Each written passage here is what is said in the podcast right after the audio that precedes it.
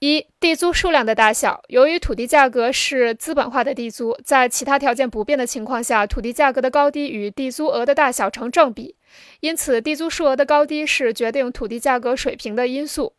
二、银行利息率的高低与上个因素相同，由于它是资本化的地租，购买者所购买的地租收入与存款利息相比，相当于能够取得这笔地租收入的货币资本，因此土地价格的高低与银行存款利息率成反比。三、投资于土地资本和活劳动的物化价值资本的利息等。简而言之，土地价格即全部土地租金的资本化。比如兴修水利、平整土地以及土地的特殊地理位置所获取的垄断收入等，它们构成土地租金中的非纯粹地租部分。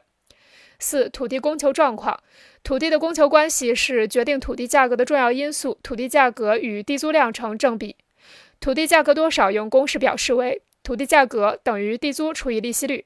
比如土地所有者的某块土地每年可获地租两百磅。卖掉土地的价格，如果存入银行，每年必须同样获得两百磅利息，地价才能为所有者接受。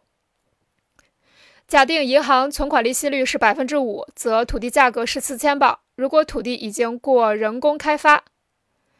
如果土地已经经过人工开发，那么土地价格中就要包括对土地资本投入的补偿以及其利润或利息。